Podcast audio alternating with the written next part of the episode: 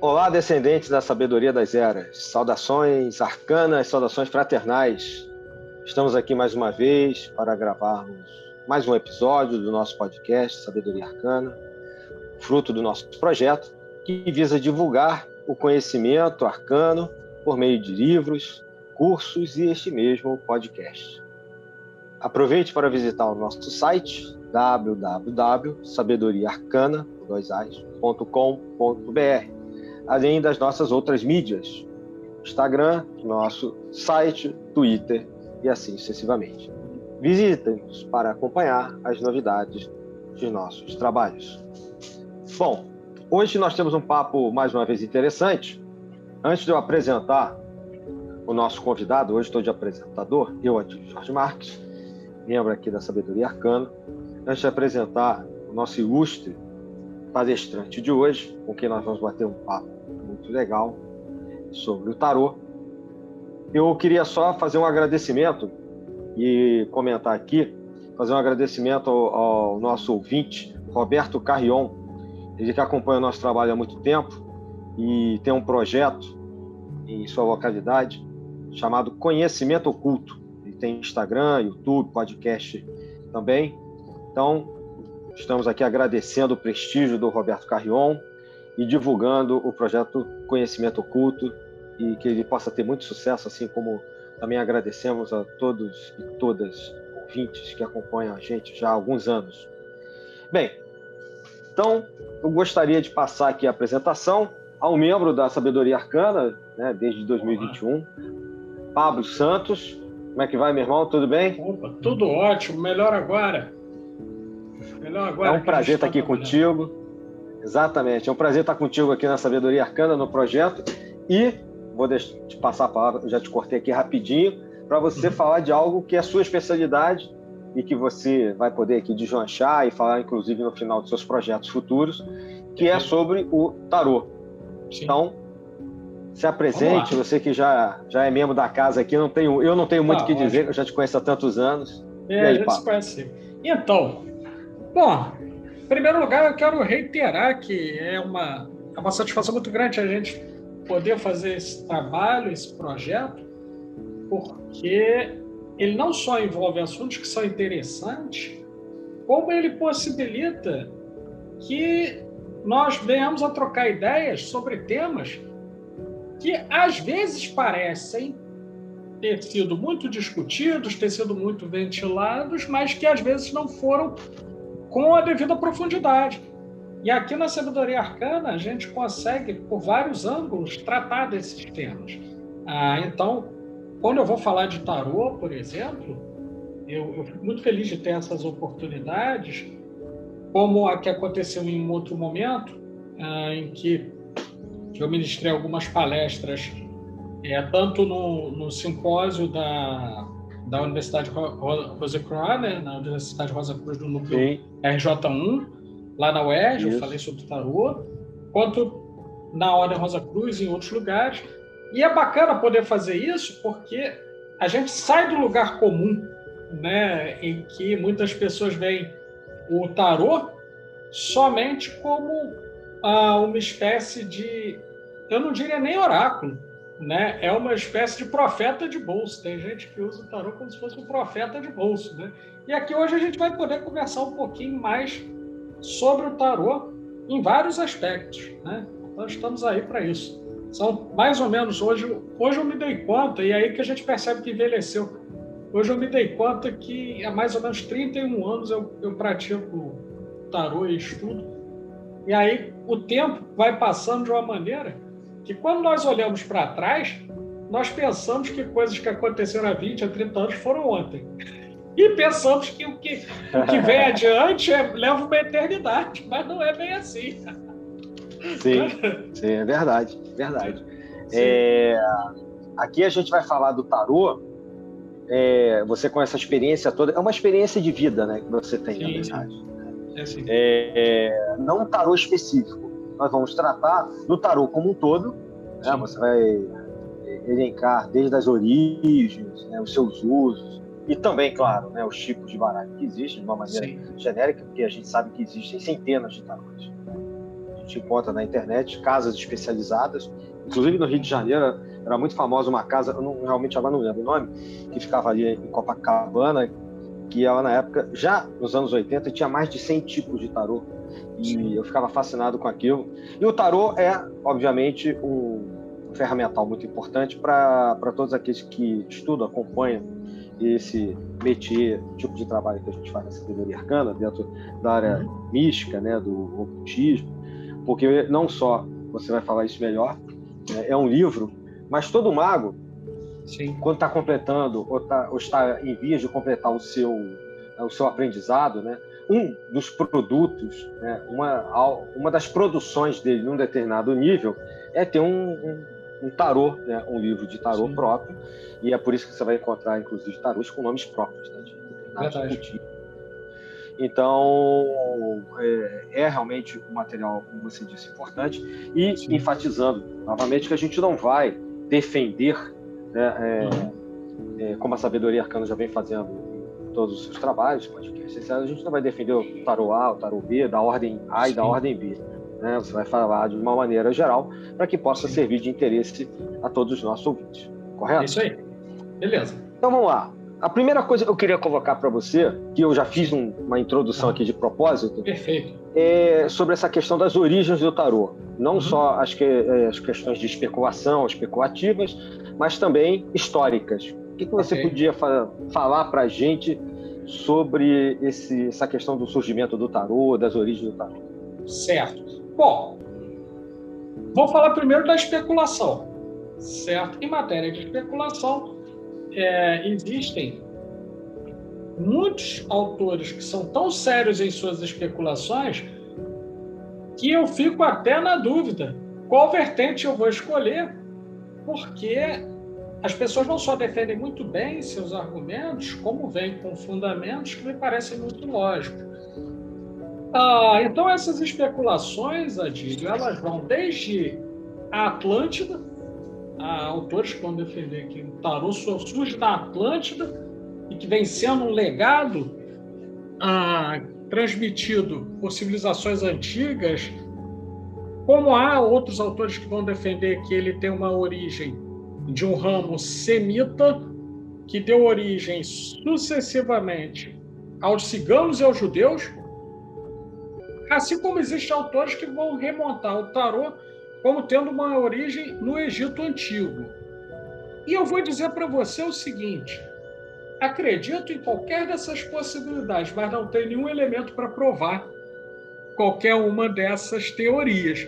Todas me parecem muito interessantes, eu não vou discuti-las, mas para especulação é interessante nós pensarmos. Nem ah, mesmo aquele lance do Egito, né?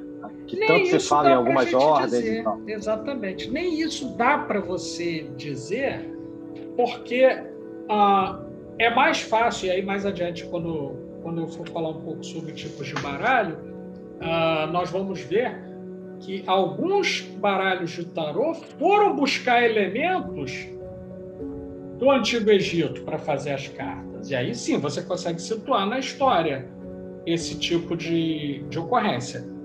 Mas não é tão fácil você identificar na arqueologia e na, na, história, na história e historiografia egípcia uma origem do tarô.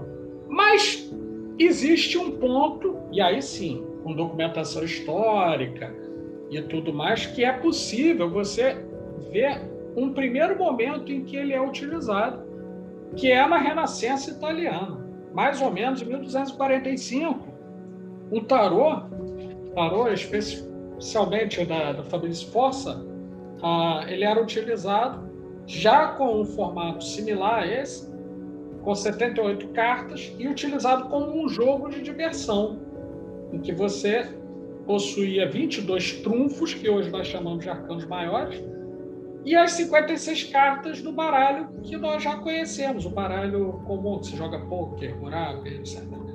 Isso tem registro histórico, mais ou menos 1245.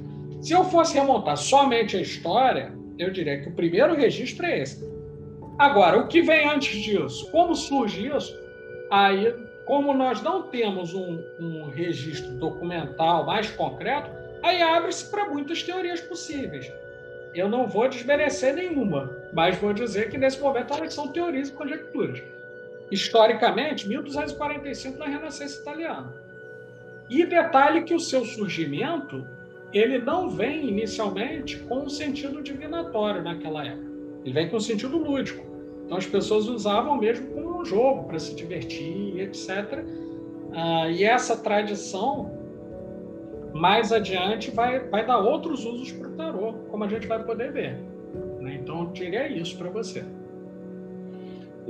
Muito bom. Acho que você fez um apanhado bem objetivo e já desmistificou um monte de coisa, né? porque como você colocou já no início e eu mencionei rapidamente, Sim. inclusive em algumas organizações iniciáticas a gente encontra a menção à Atlântida, que obviamente Sim. a gente não tem uma comprovação científica, né? Sim. Atlântida, além do, do registro lá do, do Platão, é, sobre o Egito e etc. Mas historicamente a gente precisa ter um ponto de partida, né? Sim, então tem, essa fonte primária e a gente você localizou bem aí no tempo e no espaço. Então, por si só, já é uma já se eu entendi é uma correlação entre isso Sim. e jogos, né? Na verdade, Exatamente. muitas das vezes é um jogo é um jogo, um jogo de azar, sei lá, um jogo, uhum. né? Perfeito. Isso aí. Bem, então falando agora dos usos do tarô, né, e da estrutura dele, enquanto não quanto baralho, né, que nem você colocou, Sim. mas enquanto o tarô no sentido que a gente conhece, que tem o seu sentido iniciático, né, o, o, seu sentido simbólico, com mensagens e etc. Né, como se diz, né, que o tarô é um livro iniciático, né, com seus aspectos exotéricos e esotéricos. Sim. Então, o que, que você podia falar para a gente sobre a questão de como o tarô né, se transforma no tarô e passa a ser usado, né, os usos do tarô e a estrutura dele? Perfeito. Vamos lá. É, vamos lembrar de novo da, da Renascença. Nesse período da Renascença, é, a cultura estava se desenvolvendo muito e nesse desenvolvimento a alquimia e várias outras formas de magia estavam se desenvolvendo.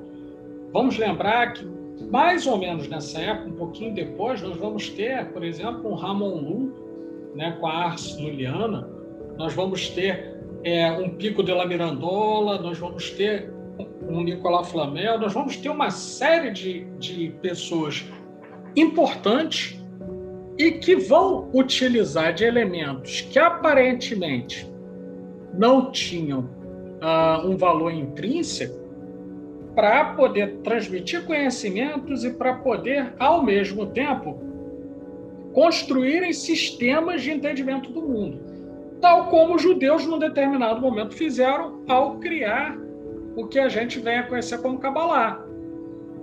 Então, dentro disso, dentro dos muitos experimentos e dentro das muitas é, produções que surgem a partir daí, o tarô entra nisso, porque ele passa a ser utilizado e penso que essa é a grande é a grande é, sacada para dar um sentido iniciático ele passa a ser utilizado não somente como um jogo, mas um jogo que venha transmitir uma mensagem e uma mensagem é, de um sistema simbólico.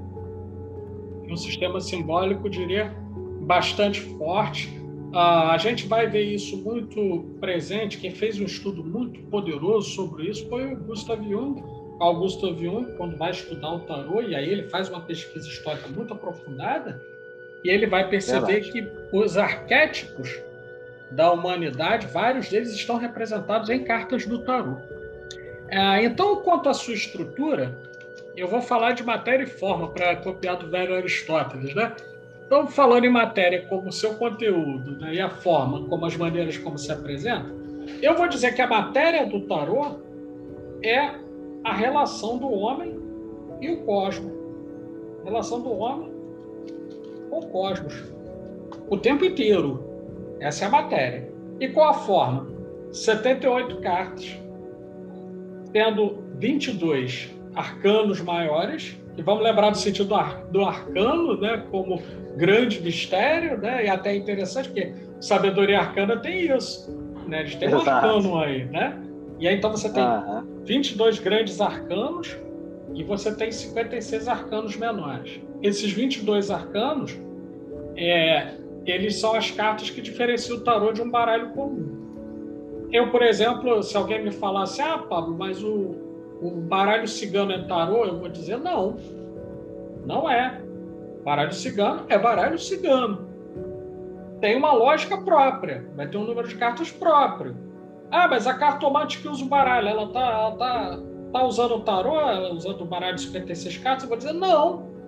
Porque para ser tarô tem que ter 78 cartas, 22 arcanos maiores e 56 menores. Não tem para onde fugir.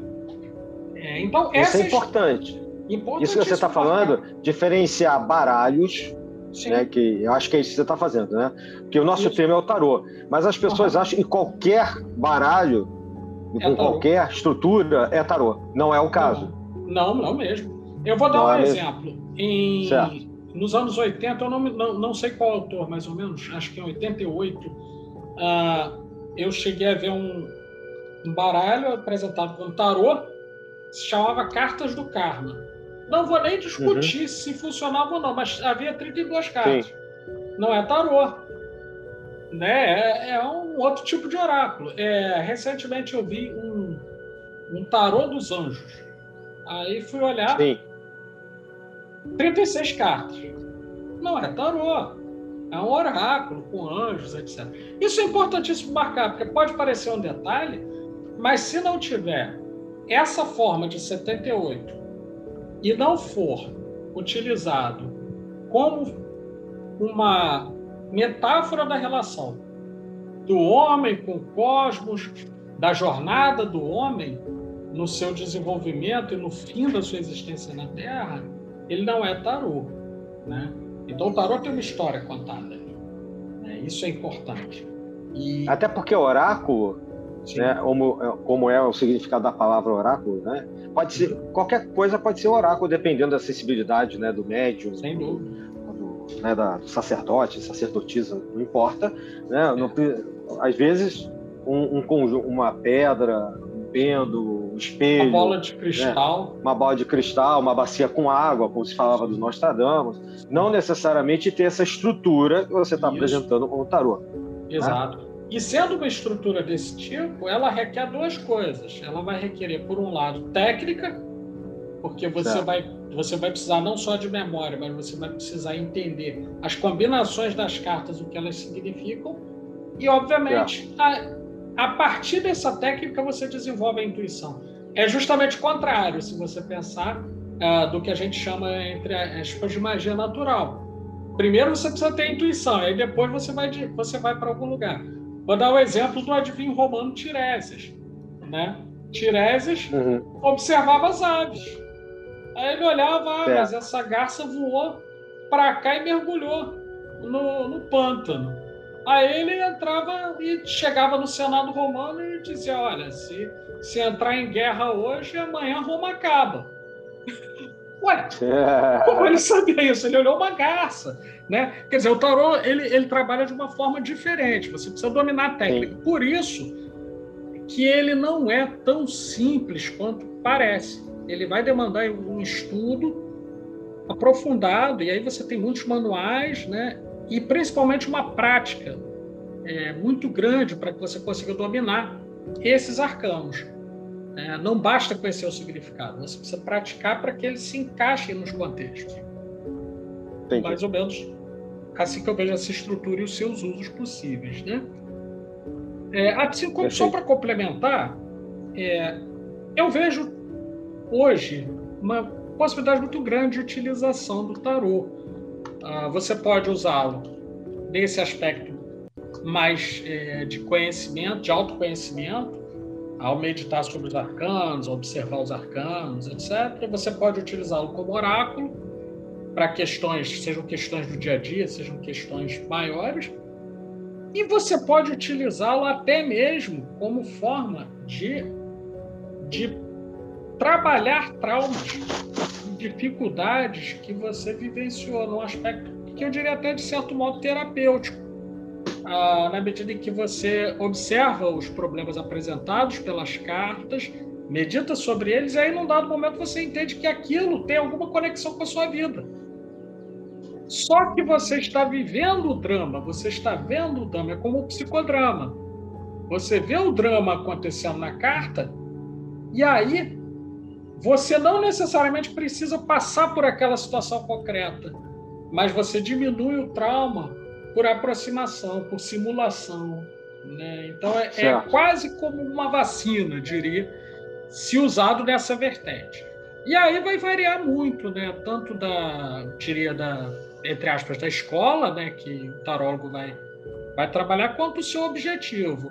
Eu, particularmente, toda a experiência que, que eu que tenho, é, eu sempre procurei trabalhar o tarô em duas dimensões. A primeira, ou como oráculo, e é o que realmente eu utilizo mais, ou como objeto de, de estudo comparativo. Né? Porque, sendo o tarô uma metáfora dessa jornada do homem, a maneira como ele vai aparecer em múltiplos contextos, e hoje, se você entrar até em sites da, da internet como Wish, Alibaba, etc., você consegue até comprar os mais variados possíveis, né? Mas quando você Sim. vai fazer as comparações dos diferentes baralhos, os seus diferentes simbolismos, você vai entendendo como até as sociedades foram mudando. Eu vou dar um exemplo. É, se eu comparar o tarô mitológico foi, foi desenvolvido pela Liz Green e a Elizabeth Sharman Burke, com temas tá. da mitologia grega. Ok.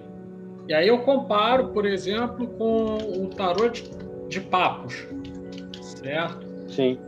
Eu vou observar que, ainda que o significado das cartas seja mais ou menos o mesmo, os símbolos que estão contidos ali são muito diferentes. Se eu for comparar, por exemplo, com o tarô da Cabala Hermética, que já é uma outra vertente, eu vou observar que os símbolos são diferentes. E quando eu coloco todos para comparar, eu posso, por tabela, entre aspas, ir aprendendo um pouco daqueles universos simbólicos que estão revestindo o baralho de tarô. Tem uma questão cultural, né, então, por trás. Muito forte. É, que deve ser mantida, né, deve ser entendida quando você for escolher se aprofundar né, base... Eu estou falando isso baseado no que você está falando agora, né? É isso aí. Quando o estudante, né, o ouvinte, for pensar em escolher um. Ah, eu vou trabalhar com tarô X, Y, além né, de achar bonito, colorido, Sim, claro. alguma coisa assim, ele tem que tentar, é, antes dar uma olhada, dar uma, dar uma estudada é, no quais são os significados, ao que está ligado aquilo, né? Que tipo de Sim. cultura, né, ou de tradição mesmo Existem ordens específicas, por exemplo, que têm seus próprios baralhos, como aconteceu com a Godedal. A Godedal a, tem mais de um. Solis também tem um. A Auro Solis. Né? Isso. A gente tem o, o tarô dos Templários. Sim, então, se você curte, por exemplo, os Templários, sim, né? sim. eu até tenho ele. Se você curte os Templários, é toda a simbologia também, que é muito uhum. bonito também, diga-se de passagem. Né? Então, se você curte determinada tradição, né, você, tarô celta, etc., você já é imbuído daquela egrégora, daquela tradição, talvez facilite você a se adaptar àquela estrutura, né? Aquele tipo de, de jogada. E não é um simples baralho, como você disse, é um tarô. É um tarô. Ou seja, com 22 arcanos maiores e os arcanos menores. Isso aí. Perfeito. Isso aí. Então, é, quando a gente vai falando sobre isso, é muito, muito interessante que você traz, porque, por exemplo, para alguém que desconheça absolutamente o simbolismo templário, ele vai sentir até dificuldade. Por exemplo, Exato. você vai olhar lá Perfeito. e aí você tem lá um, um quatro, quatro de, de, pedras, que aí é, é, pedra, não é ouros, né? Aí você tem lá o simbolismo da pedra verde, ok? Uhum. Faz todo sentido para quem passou por iniciações uhum. temporárias. Não vou nem, não vou nem entrar no mérito para não revelar segredo de, de nenhum primo, nenhum irmão, nada disso. Mas pensemos nisso. Então você tem lá simbolismo da pedra verde. Mas eu não conheço nada de templarismo. Eu vou olhar aquilo e vou ter até mais dificuldade do que se eu for lidar com um outro tarô, como o tarô de Marcelo, que vai vir ali dizendo: olha, não, isso aqui não é pedra, não, isso aqui é um nave de ouros. Ah, ouros eu já estou mais acostumado, que é parecido com o baralho que já, já, já, é utilizado para jogar buraco, poker, etc. Né? Então, uma dica que eu dou é a seguinte: ao escolher um baralho, você precisa observar três fatores. O primeiro certo. fator é a tua afinidade. Não adianta você ter em mãos um trabalho, um baralho que você não consegue manusear. Né? É, vou dar um exemplo. Por questões minhas, essas são pessoais, não é problema nenhum. É com, com quem utiliza, mais uma vez quero deixar isso bem claro. Por exemplo, o tarô desenvolvido pelo, pelo Crowley eu não consigo manusear. Certo? Por uma questão eu também minha. Não. Não consigo manusear. Eu também não. Certo? Então não vou forçar a barra. Essa é a primeira, Sim. é o primeiro, primeiro filtro.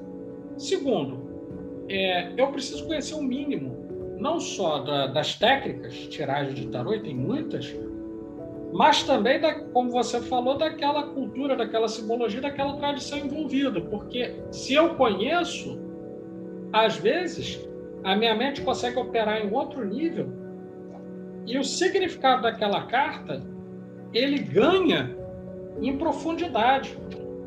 Sem dúvida. É, vou, vou pegar de novo o exemplo do, do, do Tarot Templário. Se eu, se eu não souber nada de John Priest, ou na tradução horrível que ficou em português, né, João Prest, né? É. se eu não souber nada é. quem, é, de, quem é esse personagem, o que, que ele faz, né? qual a característica? A minha leitura é muito limitada. Aí eu vou jogar, aparece aquele personagem, eu não exploro tudo que a carta pode me oferecer. Da mesma maneira, eu estou com um tarô mitológico. Aí sai lá uma carta que se refere lá no naipe de espadas à maldição da casa de Atreu.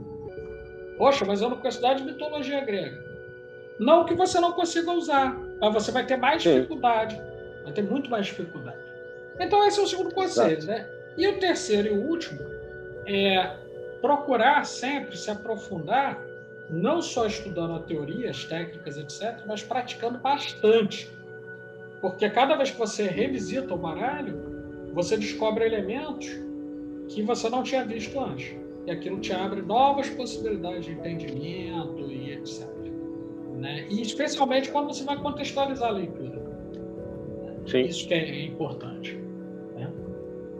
Então, Inclusive, eu concordo com tudo que você falou. É até é interessante também mencionar que quando a gente compra nas livrarias ou pela internet o baralho, é comum vir um livro dentro.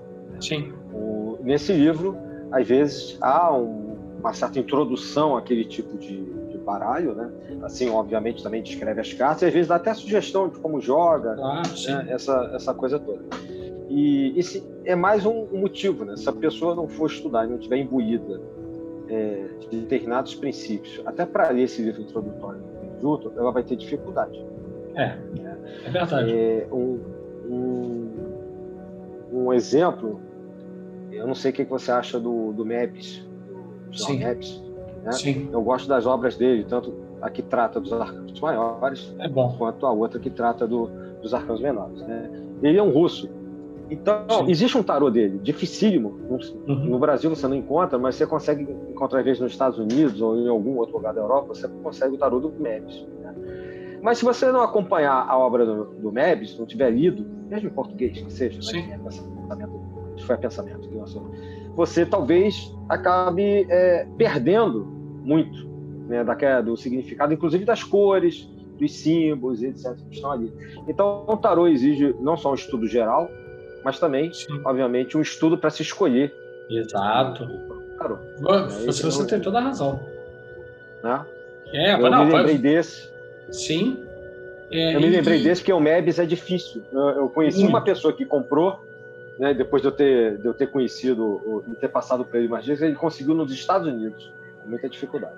Eu cheguei a ver um uh, em uma edição que as cartas vinham até dentro de uma latinha dourada, era muito bonito, né? Mas na época eu tava, é, mas na época eu tava sem grana, não, não, não deu para é, comprar não. É. Tava baratinha, de 350 euros. Ah, é, é dado. Pô, tá mais ou menos como o nosso euros. salário mínimo. É, é, por aí. 350 por aí euros. Também. Aí não, não dava, é. não, entendeu? Porque eu baixei minha bolinha é, porque não, não tava dando, não. Né? Hoje em Mas, dia, sim. você consegue pelo menos pelo que eu vi há uns dois, três anos atrás, quando eu vi esse baralho em mãos, você consegue ele mais barato. Principalmente se você sim. tiver alguém que traga mas mesmo uhum. pagando frete, eu acho, acho que ele custou 100 reais. Vai falar Sem hoje o frete, dia, porque. É, hoje em dia, sim, você consegue sim. baralhos. É, inclusive aqui no Brasil, como eu disse no começo, uhum. várias lojas, tanto pela internet quanto fisicamente, como tem aqui em Copacabana, no Rio de Janeiro, sim. você consegue comprar vários tipos de tarô, né? E algumas tradições como a Golden Dawn e etc. E se apropriar e estudar. Né? Sim. Então, são dicas aí para quem está ouvindo claro. a gente. É interessante. Então, queria te perguntar, você falou um claro. pouco dos arcanos maiores e dos Sim, menores, a gente, uhum. né, a gente falou do Mebs aqui, que aliás é uma Sim, obra, claro. não sei você, eu estou me intrometendo no que não, você está falando, não, eu, gosto. Eu, re, eu, recomendo a obra do Mebs para quem quiser gosto. estudar, né, do João Mebs, que é da editora uhum. Pensamento. Mas é, qual é a relação deles, por exemplo, você mencionou rapidamente, ver se a gente dá uma fechada, sobre é, a relação entre os arcanos maiores e menores Perfeito. e o macro e o microcosmos. Perfeito, vamos lá. É, eu disse de, lá no comecinho que o tarô conta uma história. E a narrativa é nada mais, nada menos, Dantinho, do que a, a epopeia do homem na Terra. Né? E essa epopeia eu costumo ver sob um ponto de vista que vai ser dividido ah, fazendo alusão à noção de macrocosmo e microcosmo. Como assim? Eu vejo nos arcanos maiores, ou no seu ciclo, que vão desde o louco até o mundo, e aí você vai ter algumas pessoas que vão colocar o louco como sendo um arcano zero, e tem alguns que vão dizer que o louco é o arcano 22. Aliás, tem até brincadeira, né? Você fala que 22 é maluco, né? Talvez, Sim. talvez, né? tem até uma associação talvez. com isso. Talvez. Não vou dizer nem que sim, nem que não. Talvez, mas é possível de você associar diretamente se você pensar no, no arcano louco como 22, né? Para você ver como é que é interessante você saber o tarô que vai escolher. É, uhum. As cartas não têm o mesmo significado em todos. Sim. Às vezes, algumas cartas têm o número zero, tem o número 22. É. Sim, sem dúvida. É, é, e alguns é, é, tarôs. como a justiça, a justiça e a força, por exemplo. Podem. Tem tarôs que vão apresentar a justiça como oitavo arcano, e a uhum. força como décimo primeiro e vice-versa. Versa. Né? Pode acontecer, né? a Sim, ordem ser alterada. Mas, de todo modo, o importante é pensar o seguinte: quando nós vemos os arcanos maiores, é, dá para relacionar com o macrocosmo, porque nós estamos lidando com os arquétipos da existência humana, seja no que diz respeito a, aos arquétipos do feminino, como a sacerdotisa, a imperatriz, a lua, a temperança, sejam os arquétipos do masculino, como o mago, o imperador, o sol, uh, o carro, o louco. Seja quando você vai vendo, até eu mencionei a lua e o sol propositalmente. Por quê? Porque quando estamos falando desse macrocosmo, lua e sol estão representando no tarô os princípios masculino e feminino na natureza, que podem ser entendidos como polaridade positiva e negativa, yin e yang, ânimos e ânima, por exemplo. Ah, e também ah, os grandes eventos kármicos estão representados nos arcanos maiores também. Exemplo, a roda da fortuna. Quando você pensa naquelas situações que mudam de repente, dá uma reviravolta na vida do sujeito a morte como transformação ou iniciação, pois todo iniciado ele precisa passar por uma morte menor. Quem sai de uma iniciação nunca vai sair do mesmo jeito que entrou. E a morte está te dizendo isso. Você só se transforma se aquele que você foi antes morrer para que o novo possa ressurgir. Às vezes pode até se referir à morte física, é uma carta temida. Se você for fazer um top 10 ali, você vai ter a morte e o diabo como as cartas mais temidas por quem não conhece o tarô. Né? O cara olha assim, e saiu o diabo, ai meu Deus do céu, não. Não, não é isso, vamos com calma. Né? A mesma coisa, apareceu a morte, não é que o cara vai morrer. Mas está se referindo a um evento que pode até ser a morte. Mas a morte de alguma coisa vai acontecer ali, alguma coisa vai acontecer e vai mudar tudo. Ah, então você vai vendo os, os 22 arcanos, e você vai percebendo que as potências humanas estão todas ali contidas. Grande exemplo. Você pegar o mago. O mago é o operador dos elementos da natureza. Ele tem uma sabedoria prática. E aí, se você for comparar, por exemplo, com o Papa, ele é totalmente diferente. Por quê? Porque o mago no tarô, ele, ele não está investido daquele daquele reparamento ritualístico, ele não está investido daquele respeito social, mas ele é o operador, é o cara que ele ao mesmo tempo ele pode ser o mágico como operador dos elementos da natureza.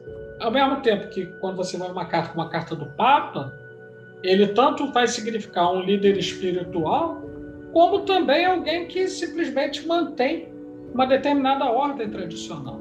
Mas vamos perceber o seguinte: esses arcanos eles são meio que impessoais. Eles representam situações, eles representam estados de consciência, às vezes que o indivíduo adota.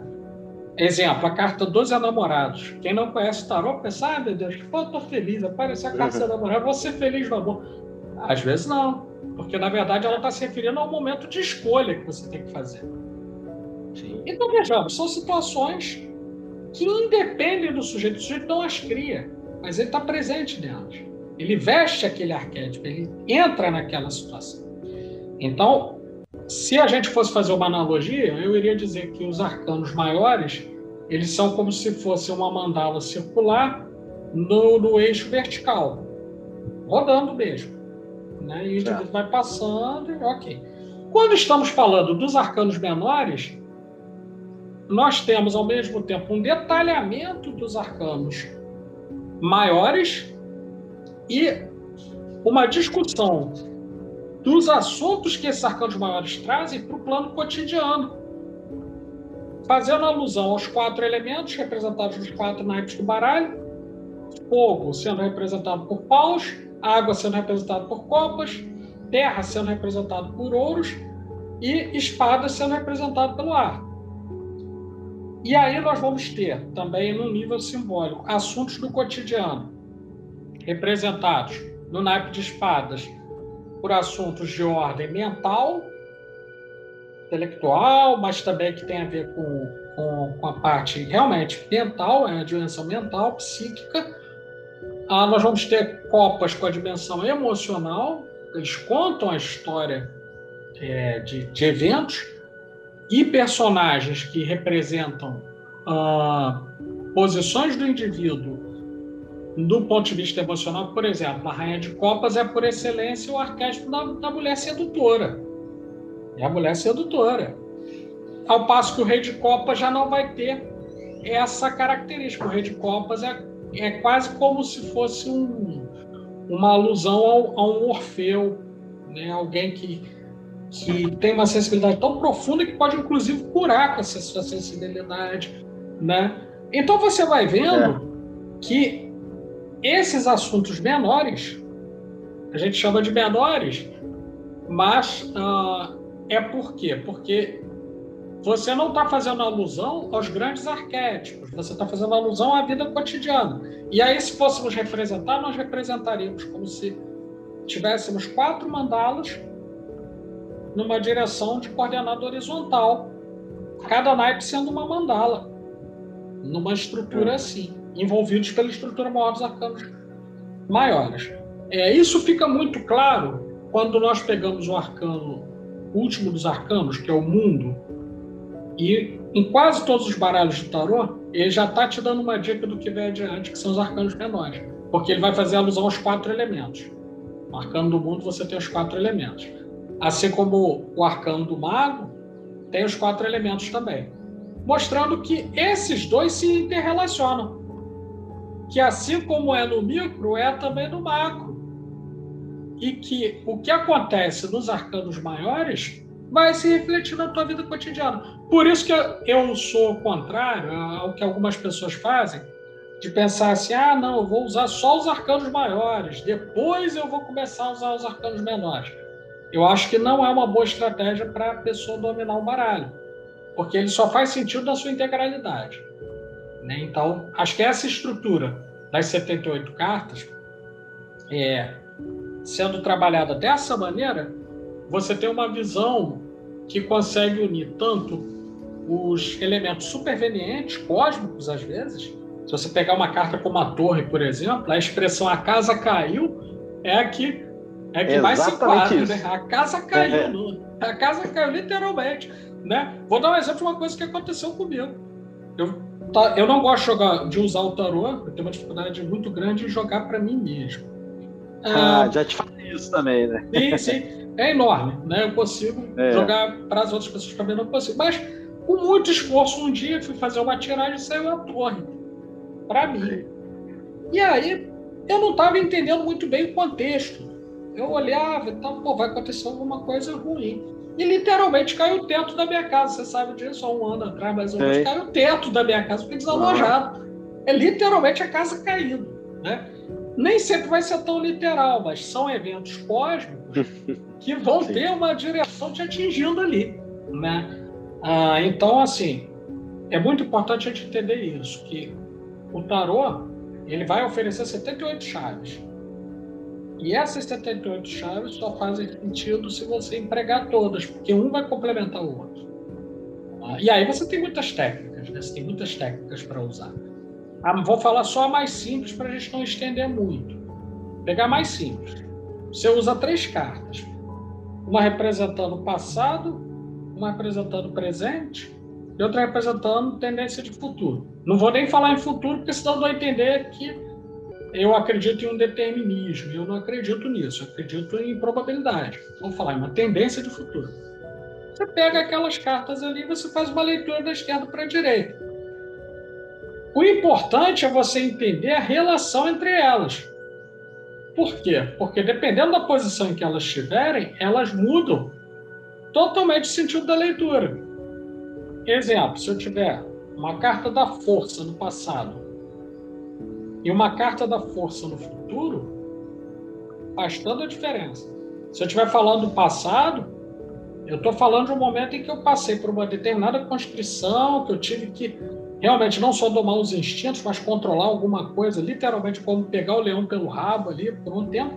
Mas isso passou e hoje eu posso ou estar numa situação de maior alívio ou está numa situação em que as coisas fugiram do controle totalmente. Se a força aparece para o futuro, ela está te dizendo o seguinte: olha, você ainda não tem as condições de controlar o que vem pela frente, prepare-se.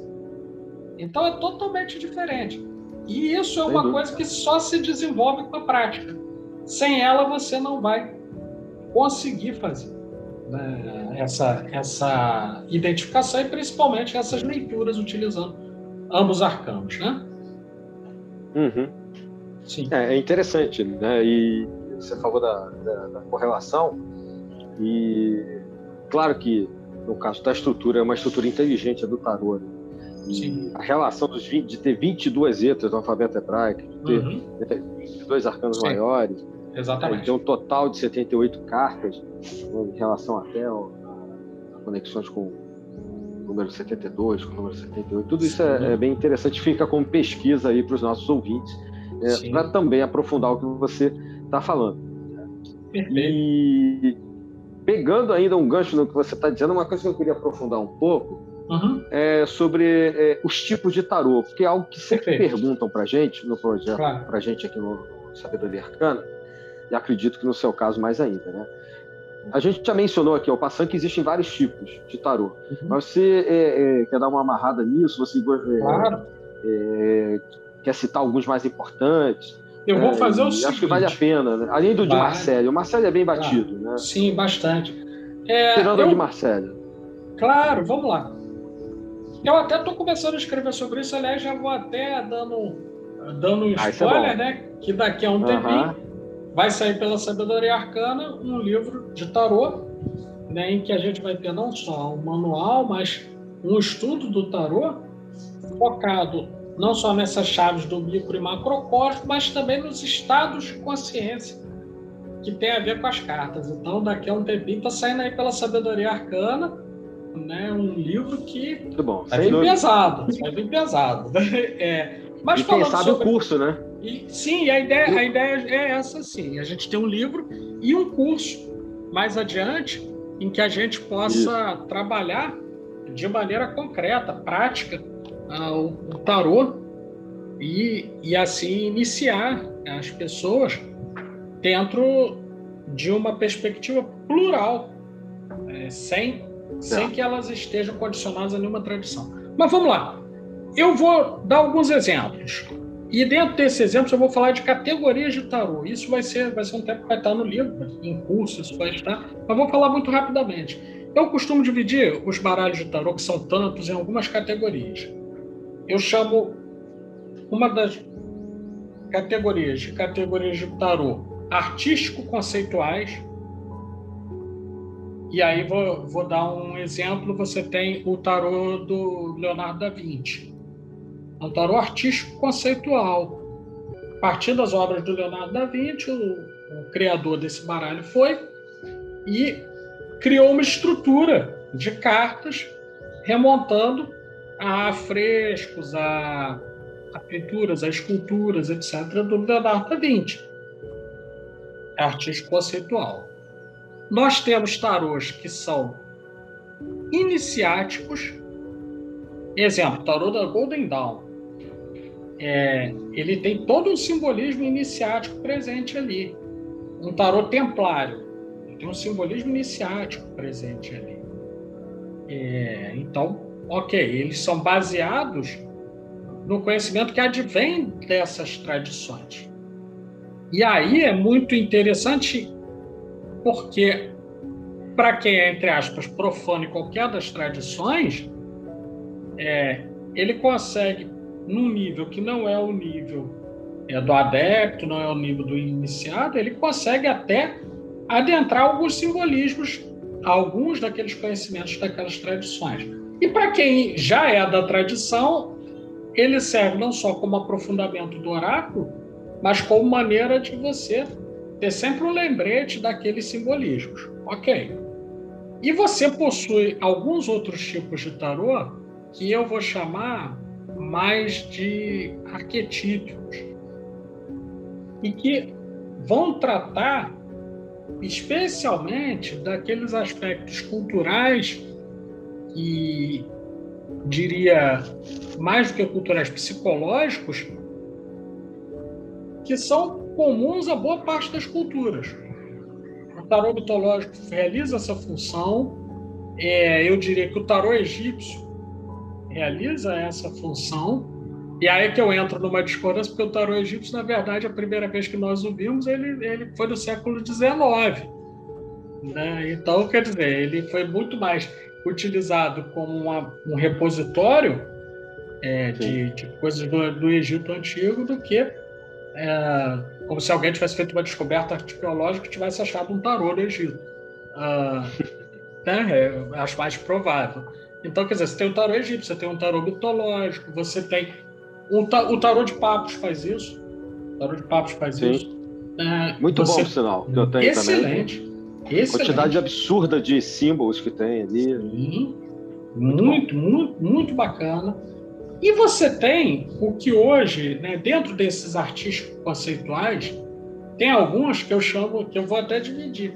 Você tem os artistas conceituais do ponto de vista mais clássico, você tem um tarô renascentista, você tem o tarô da Vinci, você tem alguns desse tipo, e outros, como ah, o tarô da, das visões diurnas e o tarô das visões noturnas. Você tem é, um tarô, hoje em dia, eu cheguei até a ver, um tecnotarô. Né? O cara utiliza umas coisas de tecnologia e reveste os arcanos. Né? Quer dizer, é, é, também artístico conceitual, mas ele é mais new age, vamos dizer assim. Né? Ele vem mais com, com essa proposta do movimento Nova Era e etc. E alguns têm até, cheguei a ver com uma cara mais, mais teen mesmo, mais, mais adolescente. E é até interessante tocar nesse ponto, porque hoje em dia é muito comum. Uh, comigo aconteceu numa geração em que não era comum, porque eu comecei a praticar com 14 anos. É, e aí não era comum isso acontecer uma coisa muito incomum. Hoje em dia não, hoje em dia você vê é, adolescentes tentando praticar o tarô, mas muitas vezes confundindo um pouco dos seus usos e se impressionando com o baralho. E aí, para é. poder deixar bem claro isso, é, o tarô, se usado como oráculo, ele vai te dar possibilidades, ele vai te dar possibilidade de fazer previsão, mas não te fazer profecia, né? Que ah, por uma razão simples, a realidade é dinâmica. Uma decisão que você toma já alterou às vezes o que você tinha visto naquela jogada. Tem gente que vai reclamar com o tarólogo. Né? Tem gente que vai reclamar com o tarólogo, mas aí, o cara não tem culpa. O cara leu o que estava aparecendo ali, mas o sujeito mudou de ideia. Eu vou dar um exemplo de uma coisa que aconteceu comigo. Eu até, eu até na época, falei: olha, não, eu devolvo, eu devolvo. Inclusive, eu digo, é, com qualquer trabalho profissional, né? É, tem pessoas que dizem, ah, você não pode cobrar se você tirar, etc. Não vejo dessa maneira. É, com qualquer trabalho profissional, aquilo houve um investimento de tempo. Né? Então, o profissional que vai fazer uma leitura, ele, óbvio, ele não é obrigado a extorquir as pessoas também, mas, de Sim. todo modo, é, se ele passou 10, 20, 30 anos estudando aquilo, ele fez um investimento de tempo, de esforço, às vezes de dinheiro. Ele comprou livros, fez cursos, etc. Então não tem esse negócio. Eu acho que aí vai de cada um. Né? Se você quer atuar profissionalmente, você, você cobra. E aí, a época eu trabalhava profissionalmente, atualmente não tenho feito isso, mas eu trabalhava profissionalmente fazendo isso. E aí a pessoa fez uma tiragem, nunca vou identificar a pessoa, né? Óbvio. Uh, fez uma tiragem comigo e me perguntou o seguinte: ah, fulano de tal é, vai ficar comigo de novo? Aí eu fiz a tiragem, mostrava que sim. Ok. Aí dá mais ou menos um mês. Aí a criatura me procura reclamando comigo, porque é. eu esperei, aí o cara não veio, e não sei o quê, que você não manja nada disso, e reclamou tanto que eu falei, toma o dinheiro de volta, fica tranquilo, toma o dinheiro de volta. Eu só quero saber uma coisa, mas, mas é, eu devolvi. Eu falei, mas tem uma condição, eu quero que você me responda uma pergunta. Você esteve próximo da pessoa? Tive. Você teve chance de falar com a pessoa? Tive. Você falou com a pessoa? Não. Ué. Aí, meu caro, fica difícil, né? Toma o dinheiro de volta, mas aí não tem jeito, porque só se o Toro fosse lá e fosse falar por você você teve todas as possibilidades, né? De se aproximar da pessoa que queria. E você foi contra isso, você resolveu não fazer. Ora, você determinou que não ia ficar com a pessoa. Não foi o tarô? O tarô estava mostrando que você tinha tudo para ficar com a pessoa, mas você não foi. É igual a situação do cara que quer fazer o gol e não chuta pro gol. É a mesma coisa. É, é então, assim, coisa, é, é Você tem que fazer por onde, né? Tem que fazer. Está aparecendo ali. Você tem uma probabilidade. É igual você, sujeito quer arranjar um emprego, legal. Mas aí ele fica dentro de casa. E antigamente, imaginemos na época que não tinha internet. Né? Se você não saísse para procurar emprego, você não achava. Né? Hoje você ainda consegue pela internet. Mas vamos pensar no cara que fica em é. casa e, e nem procura um emprego. Não vai vir alguém fazer uma proposta. Olha, Paulo, será que você, você não quer ganhar 20 mil aqui para trabalhar na minha empresa? Não, você que está desempregado e tal. Porque eu estava esperando por você, como você não veio na minha empresa, eu vim na sua casa. Quer dizer, isso não vai acontecer. Né? Então, assim, é, é importante ver esse lembrete, porque não é profecia, é previsão, e aí é dinâmico. Às vezes você altera drasticamente a partir das suas ações aquilo que foi colocado no baralho. Né? Então é mais ou menos não é, é à toa que Não é à toa que tem um, um tarô chamado, não só com este nome, tem? Sim, claro. Tarô quântico. Poxa, tarô né? quântico é, ele é totalmente. É, dentro, você está falando aí, se for sim. pensar, você não uhum. vai determinar nada. Tudo é sim, sim. né? Uhum. Então, né, eu acho que a ideia do cara, quando fez, foi pensando nisso, né? Na não determinação da física quântica. Totalmente, totalmente. E eu fico Eu vi esse pensando... nome, Achei tão loucura. Bom, mas sei lá, deve ter um sentido. Ainda mais que você é físico, né, cara? Eu fico imaginando. Eu que não sou físico, eu fico chocado. Você que é físico. Né? Deve ser um choque muito grande. quando Outro dia eu estava vendo, Adilho, um negócio que eu, não, que eu não posso deixar de mencionar. Ah, nunca, insisto, não vou identificar nunca, mas vou dizer. Camarada postou um vídeo de uma oração quântica. Na hora eu pensei uhum. assim: poxa, eu não vou abrir esse vídeo, não, porque a oração pode estar ali e pode não estar. Ao invés de ser o gato Tyrande, é oração. A oração pode ter, pode não ter. Ai, não vou nem Deus. abrir. É... Porque é quântico, né? É, eu sou bem preconceituoso com isso. Quando eu vejo nome eu quântico num negócio assim, eu já. Ainda mais fora do contexto fora. da física, né? Faz todo sentido quando você está falando da, da, da, microfísica. Então, pô, beleza.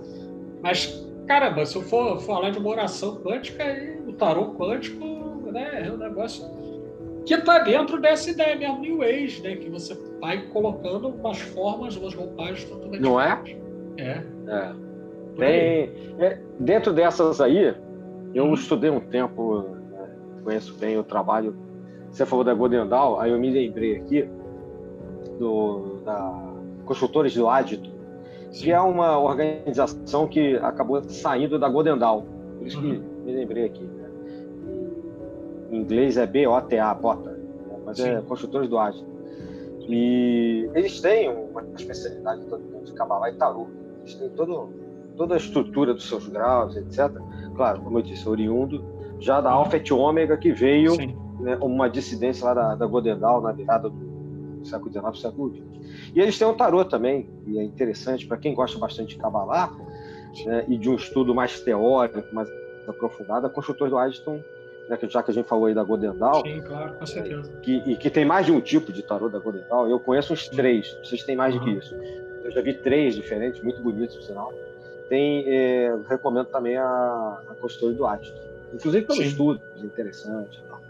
Mas, é, continuando aqui, para a gente também não, não se estender demais, né, e, mas o papo tá ótimo aqui, tá, eu acho que Sim. a gente está conseguindo pegar né, bastante a essência da, da coisa. E lembrando, coisa. Dentro dessa pergunta que você me respondeu agora, a gente mencionou aqui uns 10, sei lá, talvez uhum. menos do que isso, tipos de tarô. Sim. Existem centenas como Sim, eu, eu, eu arrisco quiser... dizer que está na, tá na casa do milhar. Ah, então. Arrisco é dizer que está na casa do milhar. Acredito que sim. Tá? Praticamente você tem várias ordens com seus tarôs próprios. Né? A gente citou aqui duas, a Costor do Atman e a Godendal, e vários grandes ocultistas e místicos, hum. sem contar esses mais alternativos. Né? Não, sem dúvida, Modernos. sem dúvida. Sim, verdade. E, e, assim, é interessante o tarô, especialmente no sentido de que ele tanto pode derivar de uma determinada tradição, como ele pode te introduzir a, a uma tradição sem que você Perfeito. necessariamente precise cruzar os portais. E às vezes Exatamente. a partir dali você resolve cruzar. Às Sim. vezes a partir dali você resolve. É, e é por isso, aliás, que eu insisto nessa proposta nossa da sabedoria arcana de não puxar para nenhuma vertente e ao mesmo tempo apresentar Exato muitas possibilidades é, dentro daqueles objetos que a gente estuda, né? Por aí. Desde, desde o início, né, eu, eu tenho é, enfatizado isso lá atrás, quando a gente começou, em 2016, porque algumas, algumas vezes é, algumas pessoas vieram perguntar, ah, mas vocês estão representando né, tal coisa, uhum. Tal ou qual coisa? Eu falei, não, nenhuma, nem tal nem qual. Nenhuma é, coisa nem a outra porque a nossa ideia é, é estarmos abertos a todos, todas as discussões, a propostas, sem nos fecharmos dogmaticamente nenhuma. Né? Sim. É claro que cada um de nós, você hoje no Sim. projeto, eu e outros que já passaram uhum. por aqui, né? hoje o Renato e o Fernando Grade apoiam também, cada um tem um, uma preferência. Verdade. Né? Às vezes, né, no, iniciática, ou tem Sim. mais experiência nisso, naquilo, como você tem com o tarô, não à toa está aqui uhum. hoje falando, né? É, ou até quase nenhuma experiência, como é o caso do Fernando, né? nosso amigo uhum. que ajuda bastante a gente, mas que não é Sim. do métier, mas está é. com a gente no projeto. Mas isso não quer dizer que a gente, com isso, traga as nossas preferências cá para dentro e vá impô-las. Né? Então, não, o projeto é certeza. Bem, bem, bem lembrado isso. É sempre bom a gente trazer isso de vez em quando, né, para que fique bem claro. O fato da gente falar de uma tradição X ou Y não quer dizer Sim. que é, todo mundo aqui é daquela ordem, daquela Exato, tradição, todo mundo exatamente. aqui só defende aquela ideia, etc. Não. Né? E eu coloquei essa questão do, da, da construtora do Adton, do, uhum. do Adton e, que é a tradução em português, né? Claro. Da rota, e para tentar puxar o seguinte, né? Você falou aí do tarô, né? Do sistema simbólico, né? E com, além dessa, eu já mencionei aqui ao passando, mas se você quiser aprofundar, as relações claro né, com outros Perfeito. sistemas simbólicos. Ok, vamos lá. acabar lá aqui e tal. O que, você pode falar para gente? Posso falar várias coisas. É, a primeira, tarô e alquimia. Muitos tarôs possuem símbolos alquímicos dentro das suas cartas. Mas nem por isso todo tarólogo se torna alquimista. Exato. É, vou, dar, vou dar um exemplo aqui. É, quem tem lá no, no tarô de Marcelo, você vai ver a alusão lá na carta da Lua né, ao elemento Mercúrio, ali na carta da Lua. Ok, mas é o suficiente para ser alquimista? Não. Mas por que, que eu estou chamando a atenção para isso? Porque, da mesma maneira que o tarô constitui, e aí a gente falou bastante sobre isso, um sistema simbólico, com modus operandi próprio, etc. A Kabbalah é um sistema simbólico. As alquimias, eu gosto de falar de as alquimias, os tipos de alquimia, compõem sistemas simbólicos, a astrologia. O tarô se relaciona com todos na medida em que foram desenvolvidos tantos baralhos que são provenientes de tradições iniciáticas ou de estudiosos de alquimia, de Kabbalah, etc., que ele acaba contendo em vários, vários casos elementos que podem te levar a estudar esses sistemas simbólicos. Eu, particularmente, fui passar a estudar Kabbalah a partir do tarô eu olhava, eu via uma série de representações, letras hebraicas, etc. E aí eu pensei, poxa, eu quero ver de onde está saindo isso. E aí eu percebi que quem usou determinado baralho para construir era um estudioso de cabala. Opa, vou começar a estudar cabala.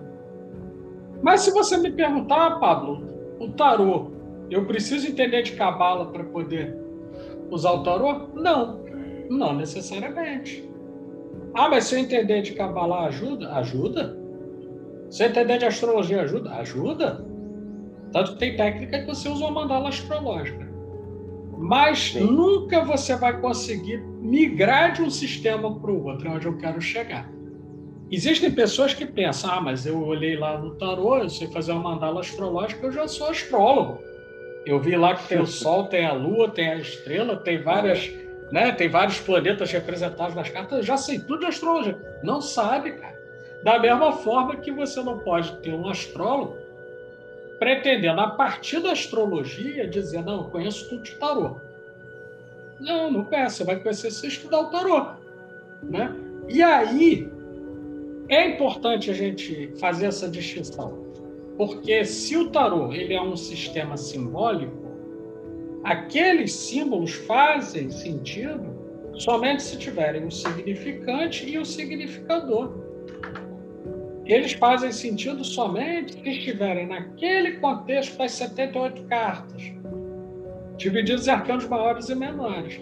Retirados dali, aqueles símbolos já não têm a mesma eficiência. Da mesma maneira, é, eu posso até ter alusão a astrologia, a alusão à alquimia, a alusão à cabala dentro do tarô. Mas isso não faz de mim um cabalista, um astrólogo nem um alquimista.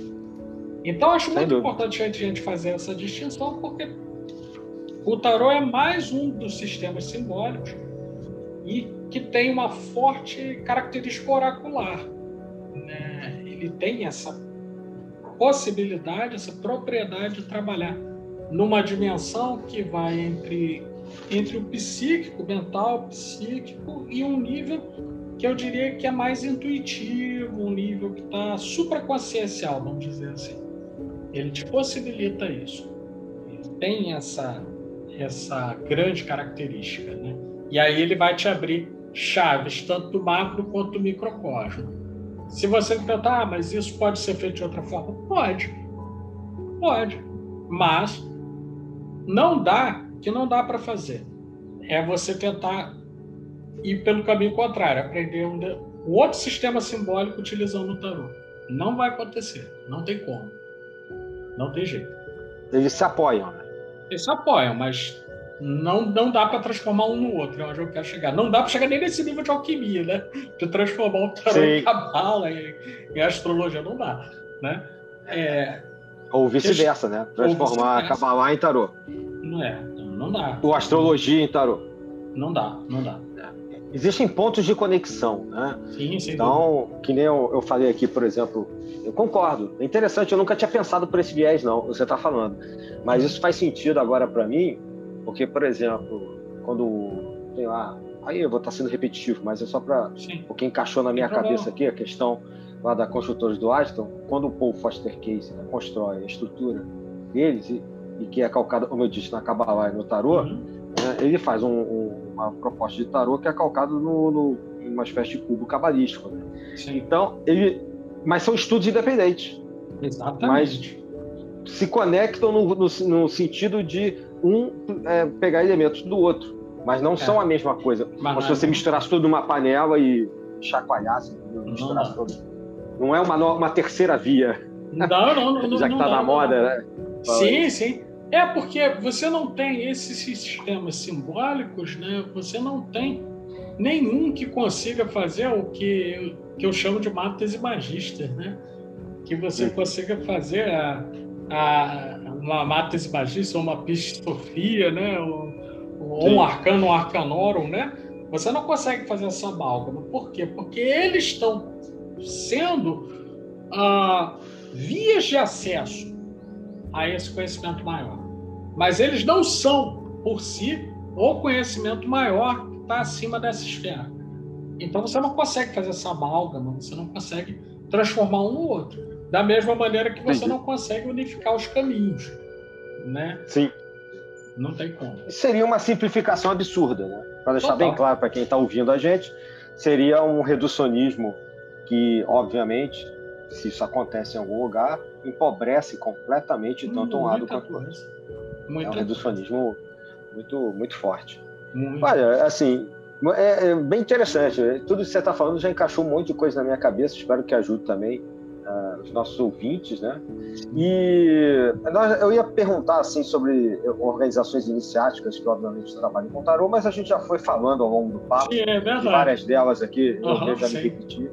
Né? Então, acho que isso, de uma certa maneira, né? eu sei que existem organizações Rosa Cruz Cianas, ou Rosa Cruz, como se queira, que tratam disso, né, e tal. Sim. Existem é, vários tipos, como você disse, uma coisa acaba levando a outra. Mas para a gente fechar o papo, claro. né, além, além de você poder, obviamente, concluir com coisas, Sim. com outras ideias, é, você gostaria de indicar algum livro? Além, o seu ainda não está pronto, né? Como você Verdade. já deu um spoiler aqui.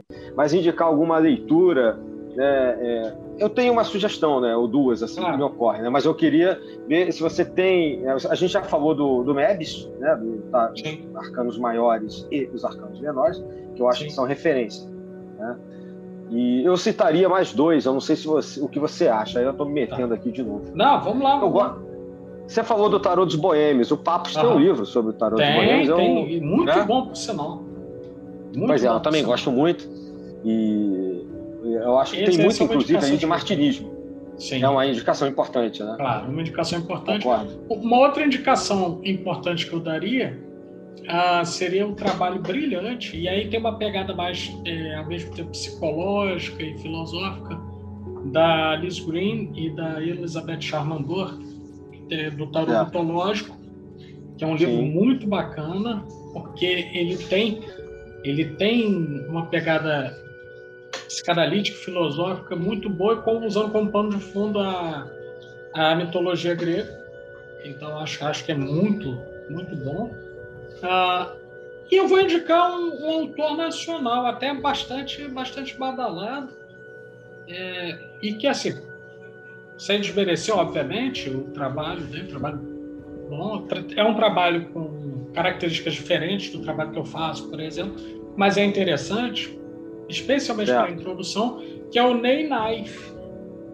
Uhum. Com, já ouvi tem, falar, esse eu não é, conheço, mas já ouvi falar. É, ele, ele, é um autor que ele, ele, ele, tem um livro já de alguns anos que eu indico, que é o Manual de Tarot, que é um livro, um livro interessante. Ah, sim, sim. É, é um livro interessante. Eu já tive esse livro. Uhum, é, sim. é um livro interessante para você fazer uma introdução e ver o que, que é o tarot, tarot, como que se aproxima com as cartas, etc. E aí, eu diria que quando você tem bons manuais, né, a gente citou uns dois ou três aqui, né, quando você tem bons manuais, você começa a usar os manuais particulares de cada tarô a partir de um viés crítico, a partir de um viés que te permite comparar e até identificar melhor suas características. Aliás, falando um pouquinho dentro desses projetos, essa é uma das coisas que a gente vai desenvolver não só no curso, que futuramente a Sabedoria Arcana vai promover, mas também no livro de tarô que, que vai ser lançado com esse selo editorial. A ideia Sim. é que o leitor e o cursista possam ter é, um fundamento suficiente para fazer as suas escolhas dentro das muitas opções que existem hoje. Sim, sim. Então ele determina lá o objetivo dele. Ele quer conhecer um pouco mais sobre rodas iniciáticas e usar isso como pano de fundo de tarô, tal e tal. Ele quer uma pegada mais psicológica, etc. Ele vai para uma outra direção. Ele quer ele quer, não, eu quero, a partir da, da comparação intercultural, das artes, etc., desenvolver a minha sensibilidade, ele já tem ah, alguns elementos para fazer isso. O que é diferente de você ter uma determinada vertente dogmática. Certa vez eu tive até uma discussão com uma pessoa, talvez você até conheça em off, a gente até te, te falo quem é depois, ah, okay. que ela me criticou porque eu não usava o tarô de Marcelo. E aí foi uma crítica muito feroz, dizendo: sem usar o tarô de Marcelo, você não tem precisão, você não tem isso, você não tem aquilo. Eu falei para ela: olha, falei, olha, vou dizer uma coisa para a senhora. Eu, cada vez mais eu admiro a senhora, porque a senhora, sem nem ao menos ter tocado no tarô, a senhora já conseguiu analisar minhas habilidades, saber a precisão que eu tenho ou não tenho e dizer o que eu devo fazer. Imagine se a senhora tivesse com o tarô de Marcelo aí. Eu acho que eu vou passar a usar. Porque a senhora tem conseguido fazer coisa mesmo sem o tarô. Né? Imagina se a senhora tivesse com o tarô aí jogando para mim. então, assim, é, não, é, não é como se você tivesse com uma torcida de futebol. Né? É totalmente diferente o raciocínio. Não dá para você usar, não. Sim. sim. Não, eu, eu vou usar só esse aqui, só esse aqui serve. Não, você gosta mais desse, você se dá melhor com esse, ok. Mas o outro pode conseguir, talvez até mais resultado que você, utilizando um outro tipo de baralho. Então, eu acho que, acho que isso é importante para a gente marcar. E mais é. adiante, vamos esperar, porque está sendo construído para 22, vai vir. Né, um livro aí que eu espero que o pessoal goste. Tá saindo pelo, pelo Com certeza vai gostar. tomara que sim. Né? Estamos aí com dedicação não falta, né? Eu estou tendo de refazer alguns estudos, eu estou escrevendo novamente algumas coisas e vai vir um curso aí para a galera também. Vamos adiante. É, 2022 promete aí uns novos sim. projetos da sabedoria arcana? E com a tua participação no que tange aí a, a questão do tarô. É importantíssimo que você falou que não tem, é, como fechamento, não tem uma receita de bolo pronta, né? Cada um vai encontrar o seu método, o seu baralho, né, seus símbolos, seus significados, naquele que achar melhor. E aquilo que você disse lá no início, né? Se você praticar, se você se dedicar, você vai aperfeiçoando aquilo, né? Cada vez mais. E cada Sim. um, um o seu caminho. É isso aí. Eu gostaria só de indicar, tem um livro, uhum. é, é, a gente, eu falei aqui do Papos, né? É, o da ordem martinista, importante ocultista, que a gente tem inclusive um podcast sobre ele, aqui na Sabedoria uhum. Arcana, um podcast recente. É, é, tem um, um, um, livro, e também fecha com o que eu falei do Mebs, que pega bastante dessa tradição ocidental, o, o Mebs, né, quando fala dos arcanos maiores e menores. Correto. E, e dentro dessa questão, é, Mebs, Papos, talvez um mais moderno, não sei se você conhece, mas que eu acho bem interessante, que é o Meditações sobre os 22 arcanos maiores do ah, tarô, sim, sim. que é de um russo, que na verdade uhum. se colocou como anônimo porque ele é um martinista, né? uhum. é, o Valentim Tomberg. Depois é, é, aparece o nome dele. E esse certo. é um livro que tem já um, um, uma pegada né, mais mística, hermetística, cristã, já para quem é martinista, bem interessante é, esse Sim. livro. E, e, uma curiosidade é que ele é editado no Brasil pela Paulus, uma editora Olha, católica. Que, que, católica, né? né? Você compra pela pausa, inclusive, está reeditado, inclusive. E o prefácio é de um teólogo católico chamado Hans Urs von Balthasar, se não me engano é Sim. isso. Né? E diz a lenda, eu não vi essa foto, tá? diz a lenda que esse livro já, é, já foi visto na mesa do, do, se não me engano, do João Paulo II. Ou seja, a, a compreensão hermética cristã desse livro é muito Sim. interessante. Então fica como recomendação é, do. Ele vai aparecer como autor anônimo na, na, no, na uhum. internet no catálogo da Palmos, né? Mas é do claro. Valentim Tomberg, um martinista, um martinista russo, que é uma, uma linhagem importante que a gente tem do martinismo, aí por questões mais variadas, que não vem agora aqui ao caso, mas que é, vai de encontro às tradições pacusianas, etc., e, e, que a gente tem aqui no, no mais para o Ocidente, na França, e de uma certa maneira chegam no Brasil com o nome de martinismo. Né? Então, por isso que eu estou é, mencionando aqui. Então é isso. Você gostaria de mencionar, colocar mais alguma coisa e tal? Não, não. Por, por hoje, vamos esperar o pessoal, o pessoal se posicionar, né? E, e, esperar um pouco, porque mais adiante tem várias coisas aí relacionadas ao tema.